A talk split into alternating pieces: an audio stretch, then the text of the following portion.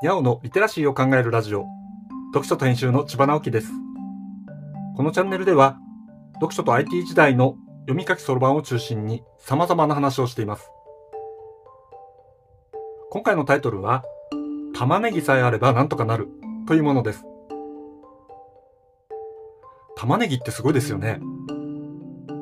とにかく玉ねぎを切って炒めれば、味のベースというか、美味しさの基礎ができる感じがします。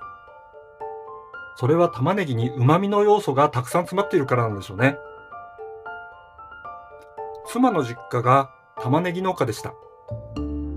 玉ねぎ農家の子は玉ねぎが嫌いなことが多いとよく言っていました。本当かどうかは知りませんが、大量の玉ねぎのあの硫化アリルの匂いに囲まれていたら嫌いになっても仕方がないかなとも思います。でも火を通すとあの匂いは飛んでしまって甘みや旨みが残りますよね。これ炒めると特に感じませんか？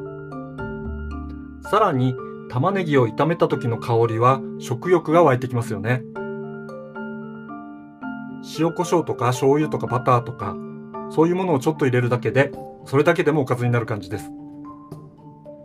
他の野菜やほんの少しのお肉を加えただけで立派な一品になるし、頑張って炒めてスパイスなんかを加えるとカレーのベースになったりもします。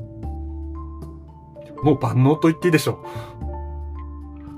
う。まあこんなこと言ってますけど、ほとんど料理の紹介してないですよね。でも玉ねぎが使えたら何でもできそうな気はします。家に玉ねぎさえあれば今日の夕食はなんとかなる。そういう自信にはなるんじゃないかと思います。この秋は店頭に良い玉ねぎが並んでいます。玉ねぎを使って美味しい料理を作ってみましょう。では、発音を調べてみましょう。フランス語ではオニオン、イタリア語ではシボラ、ドイツ語ではズィーベル、スペイン語ではセボリャ、中国語ではヤンツォーって感じですかね。英語とフランス語とイタリア語、ドイツ語、スペイン語はそれぞれ語源が違うような気がします。中国語では洋ネギって書くんですね。すごく面白いですね。読書と編集では IT を特別なものではなく常識的なリテラシーとして広める活動をしています。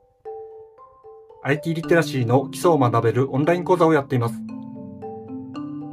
詳しい内容については概要欄のリンクからまたは読書と編集と検索して猫がトップページに出てくるホームページをご覧ください。この配信の書き起こしをノートで連載しています。概要欄にリンクがありますのでフォローいただけると嬉しいです。今日もワクワクする日でありますように。千葉直樹でした。ではまた。